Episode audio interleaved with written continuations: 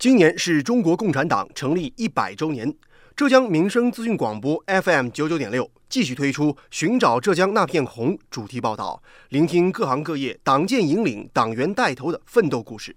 本期节目，我们一起关注杭州市上城区城市管理执法大队望江中队中队长李国民和紫阳执法中队中队长、支部书记汪建兵的故事。同为转业军人的他们，生动地诠释了“退伍不褪色、不忘初心”的党员风采。请听报道：寻找浙江那片红，初心不改，守护航程。从一九二一到二零二一，一百年，中国革命向前，步履不停。一百年，浙江大地焕新，岁月如歌。壮丽一百年，奋斗新时代。浙江电台民生资讯广播庆祝中国共产党建党一百周年主题报道：寻找浙江那片红。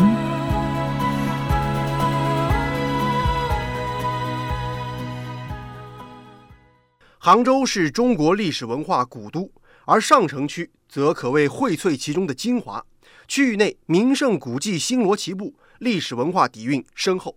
从古至今都是杭州经济生活社会活动的中心，而站在新的历史起点，城市管理如何助推经济发展？群众多样化的生活需求该如何满足？繁杂的综合管理工作如何有序推进？这些都是摆在上城区城市执法管理人员面前的全新课题。望江辖区面积四点二六平方公里，下辖八个社区，常住人口约九万人。辖区分为望江片区和晋江新城片区。今年以来，望江片区主要以拆迁助推任务为主，晋江片区则主要以路面的精细化管理执法为主。杭州市上城区综合执法大队望江中队中队长李国民：望江呢，一个是呢，区域面积相对来说在上城区区域面积比较大的，它是四点五平方公里左右。第二块呢，就是望江呢。我们城市管理的精细化上面要求比较高，因为它是区委区政府行政中心所在地，这是一个。第二块呢，就是从日常管理当中呢，有三河一江，特别是钱塘江啊，钱塘江作为一个杭州市民一个休闲或者是开放的一个游步道的一个一个场所，日常当中呢，管理的压力包括垂钓一些爱好者。所以日常当中的管理的，从老百姓的切身的生活的质量的需求上面也好，还有一部分垂钓爱好者的个性的需求上面，就纠集到一个矛盾点。呃，这是一个特色吧，也是一个。正如李国民所说，望江中队城市管理执法的重难点问题，主要集中在三河一江，也就是新开河、新塘河、贴沙河、钱塘江，以及四个综合体，分别是万泰城、天阳亲子、日信国际。绝优城，还有区行政中心和十个地铁口等等。作为上城区打造望江新城、杭港高端服务示范区，跟着未来社区的先行地，这是望江的这个当前乃至后面的一个一个重点的任务。动迁征收、执法助推这块的任务是相当重的，有许多的我们历史遗留下来的违法的建筑乱搭乱建。包括一些历史遗留下来的一些不确权的一些不动产的一些助推上面难度很大的，所以这块上面呢，我们怎么样子发挥城管执法，呃，助推这个区委区政府的重点工程，包括街道党工委的重点工程上面这一块上面，呃，也是我们城管工作难啃的骨头，也是一个重点的工作之一。工作中只要有困难的任务，作为中队长的李国民总是第一个认领。作为一名老兵。一名近三十年党龄的党员，他始终保持这样的信条：对内只有做得正、行得端，比其他同志付出更多、奉献更多，才能始终保持理直气壮、心里踏实。应头六连所在部队一军一师的，服役十七年，然后两千零八年转业到地方工作，呃，零八年之后，至今一直在上区。这个执法局工作，呃，从事一线的我们城市管理啊、城市综合执法方面的工作。一一年年底到小营之后，然后一八年根据组织的安排，我到望江动迁征收任务比较重嘛，我到望江动迁指挥部挂职，挂了半年，然后一八年下半年就又转到望江执法中队担任中队长的工作。李国明，一九七三年五月出生，一九九一年十二月入伍。二零零八年一月转业，二零一八年，他被评为上城区望江新城改造建设先进工作者。二零一九年，又被评为上城区优秀共产党员。二零二零年，则被评为杭州市三改一拆先进个人。转业到综合行政执法战线以来，他始终保持军人本色，带领中队队员们用辛苦指数换取辖区的美丽指数，守护着那一道纯净的望江蓝。客观来讲吧，我觉得作为一名党员，我觉得如果给我自己总结，我刚刚总结了，我说我牺牲奉献，我觉得这是底线的要求。从我在部队就不用讲了，我是在部队就是英国多肉连出来的，我觉得不能砸了这块牌子。全军唯一的两次中央军委命名的就那么一个连队，那我出身这个单位，那首先是考虑到这个受这个单位的培养跟熏陶，那骨子里的东西不能丢。我转业到地方十二年以来，十三年吧，应该是我从来没有过。双休的，你说什么调休补休？我自己抽屉里面调休单补休单，我好半年都一年都好休的，那加班加点的这个东西，我作为党员来讲呢，我说不能计较这些东西。工作中，他始终以严格执法为底线，以完成任务为目标，始终坚持为实亲民的理念。不论是街道、社区、物业还是居民，有诉求必然要回应，不存杂念，不留私心，努力做好。在他看来，作为党员就要勇于担当。敢于担当这一块上面，特别是新形势下面，有许多社会基层治理呀。因为老百姓民生对生活质量提这个这个需求是越来越高，民生需求涉及到噪音的、文明养犬的、油烟扰民的、扬尘也好等等的诸如此类的东西吧。老百姓的需求呢要求越来越高，所以对城市管理、城市社会基层治理啊提提出了更高的标准要求。在这一块上面，有许多一些新课题。比如说我刚刚讲的，我们助推征迁，各个时代七八十年代、九十年代遗留下来这些违法乱建也好，在那个时代的可以说就不叫违法的乱建，要把这块地是不是啦？这个推出来拆出去，那你这许多东西就新课题就出来了。所以说在这里面敢于担当上面，嗯，根据党委啊、上级、我们局党委也好、街道党工委的要求也好，始终义不容辞的呃做到了职责之内的事情，我们都得做。他说，在服务群众时，要做到眼勤手勤，腿也要勤，牢固树立以民为本的执法理念，牢固树立大局观念，一步一个脚印地做好党和人民交给的每一件事儿，真心实意地帮助人民群众解决实际问题。在他的办公室，记者看到了一面被写得满满当当的小黑板。我每个月的工作计划。每周的工作规划我都会做的，这一点上面，我觉得如果说是部队给我留下了什么东西，那每一步的工作我都要提前谋划，谋划好了之后，然后就抓落实，再看结果。因为我每天一进这个门，我要提醒我自己这些事情，每一件事情做了多少，还有多少没有做，是吧？哪些事情这个遇到什么难处，需要后面啊这个怎么去做，推进落实的问题。李国民在小营中队任职期间。他和队员们一块儿完成了全市第一个四星级规范化中队创建、主城区第一个三星级规范化中队创建工作。在望江指挥部，他克服自身多年腰椎颈椎病痛，坚持带病坚守在城中村改造、违法建筑查处拆除、执法助推一线。在担任望江中队中队长之后，他恪守精细精准、高标高品、全域全程、共管共治的工作原则。以绣花的功夫、匠人的精神，全面提升辖区的管理水平。二零二零年，他带领全队推进以“百日攻坚美丽杭州”为重点的各项工作，完成望江窗口精细化品牌示范区创建。他说：“这样的工作，党员干部必须得走在前列。党员在新形势下面、新时期、新阶段有许多新特点。那新特点对于我们这个我们的生命之本，作为一个党员来讲，肯定有新要求的嘛。”从我们中队的全体党员来讲呢，支部有多少人？我们有十三个人，基本上占了百分之八十的力量。那所以说，我们战斗力一定要强，支部的保理作用也好，自我发现、解决问题能力要强，包括我们抗疫的保障，那我们都是以党员作为刀子用的。哪里最难？啊，抗疫期间我们成立了党员突击队。危难险重的时候，什么是叫危难险重？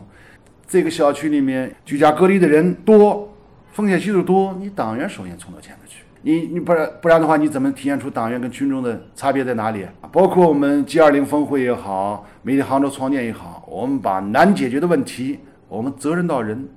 责任这个人最难的，我们肯定是落到党员骨干头上去的。这个说也不用说的。作为党员，怎么样自觉担当起综合执法战线排头兵的责任，做到平时工作看得出来，关键时刻站得出来，危难时刻豁得出来，以实际成效兑现城管兜底、社区安心的工作承诺呢？李国民认为，中队的党员率先要站出来。从支部班子这一块角度来讲，我们都是难啃的骨头。比如哪一个队员或者哪个片区分队，我都网格化的。你解决不了的问题，你报到我队里面，队支部里面。首先，我们干部首先认领，从我自己开始认领。最难啃的骨头，你们都说这个是最难的，我先认领的。我做不掉，那我谁都不会去讲。然后我们一个个排下去啊！你干部党员不冲到前头去，难啃的骨头你不去啃，你怎么去叫他们心服口服呢？而在对于新人的传帮带方面，李国民的要求是既严格又有温度。在这一点上，去年刚刚加入中队的小伙子黄磊明有深切体会。他是一个就很有温度的，呃，又又是也很有激情的，但同时也是很有人格魅力的一个一个领导。呃，比如说去年，当时我们中队人手比较短缺嘛，前面我们教导员先是，呃，因为一场意外，然后那个腿部受伤了，当时病休两个月，然后这两个月期间都是我们中队长。一个人在那撑着，后来后来他自己，他那个脚也是也是因为意外骨裂了，抱病一直坚持在工作一线。呃，用我们部队话讲，他很很会做思想工作，以一个兄长的，以一个师傅的一个角色去帮助你克服工作中一些困难。他而而不是说单单纯以这种领导的这种面目，他是从培养人的角度。那比如说我一到中队，他会给你设计一个规划图，就是你以后你想成为一个什么样的人，他就。就会引引导你朝这个方向去发展。在前一段时间抗击疫情的战斗当中，李国民又化身成为身兼数职的全能队长，下沉街道、社区，坚守抗疫一线，走遍了辖区的大小卡点，为打赢望江保卫战提供了可靠支撑，展现了新时期敢于担当、勇于作为、甘于奉献的城管铁军本色。黄磊明也曾在军中光荣服役，转到地方之后，他说自己要向队长学习。军人本色，党员初心不能丢。压倒一切的狠劲，百折不挠的后劲和坚持到底的韧劲，因为这三股劲其实是我们部队一个老传统了。像去年习主席当时给硬骨头六连也回信了，就是我们其实从这个部队走出来，都都会有一种荣誉感和一种自豪感。然后像我们工作当中，因为我们其实我们面对的也是很多极难险中的环境，比如说我们去年抗疫期间，我当时刚到刚到中队报道。呃，还没熟悉情况，反正第一站先到社区去卡点去执行嘛。任务当中，我才真正体会到，呃，我们什什就什么叫做为人民服务，什么叫做牺牲和奉献。如今，在李国民和队员们的努力之下，望江执法中队党支部被评为市优秀基层党支部称号。中队借力学习强国，打造执法铁军，展开理论学习的经验和做法被学习强国平台报道。一百年披荆斩棘，一百年奋斗不息，一百年初心不改。浙江电台民生资讯广播庆祝中国共产党建党一百周年主题报道：寻找浙江那片红。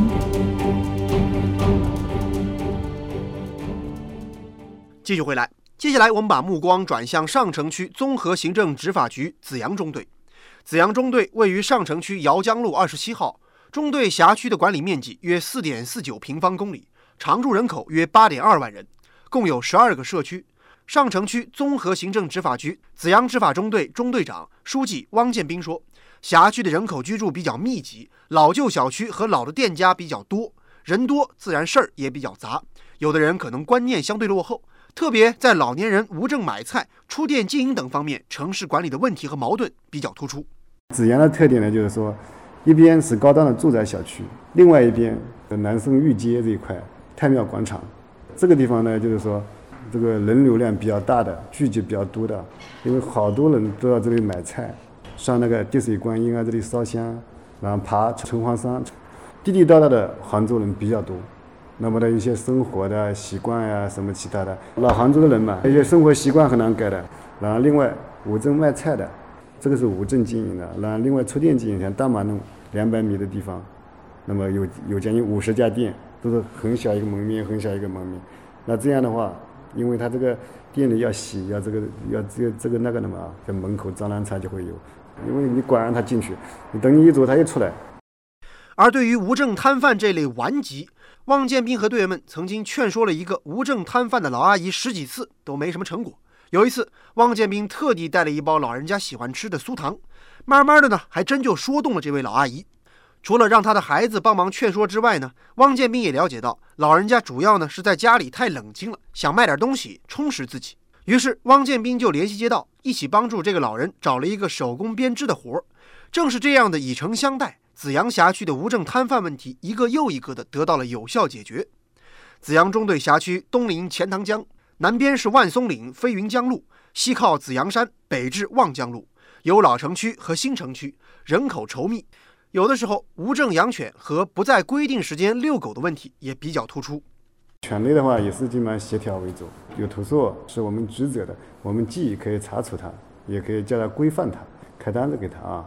那么一般情况，我们去去处理的时候，都是如果是小狗，那么规范养犬，对吧？去办证，对吧？限期它一周之内把证办好。那另外的话，还有这个有的长期扰民的，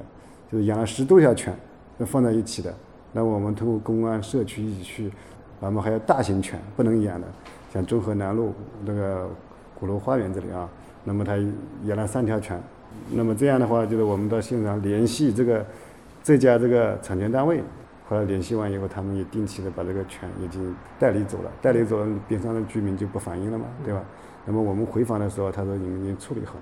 因为二零一六年开始在望江门直街、海潮寺、南路马营。上城区体育馆等处开始征收，当地的工地和新建成的高档小区也比较多。日常管理工作主要是工地施工的规范、道路违停纠正、新建小区的垃圾分类、违章建筑、规范养犬等工作。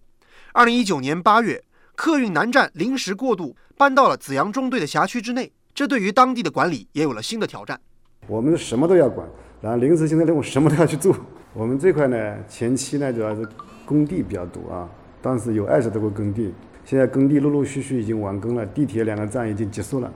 好多耕地经过三年左右的这个开工建设，那基本上好多结顶了。靠着新城这边的工地问题已经解决了，对吧？辖区内的新工社区微更新项目，作为区委的八大重点项目之一，也是紫阳街道的重点工作。在这个社区附近的秋涛路大门路口进去两侧，有二十多家经营十年以上的老店铺了。老的经营模式也造成了店面破损、店招杂乱、占道经营等各种各样的管理问题。为了改变这样的乱象，汪建斌带领队员们是逐家逐户的了解情况，多次组织房东和店家开会，讲法规、说政策。但是工作并不往往总是一帆风顺。有一次，一家蔬菜水果店的老板就比较极端，中队多次劝说，实在是没什么效果，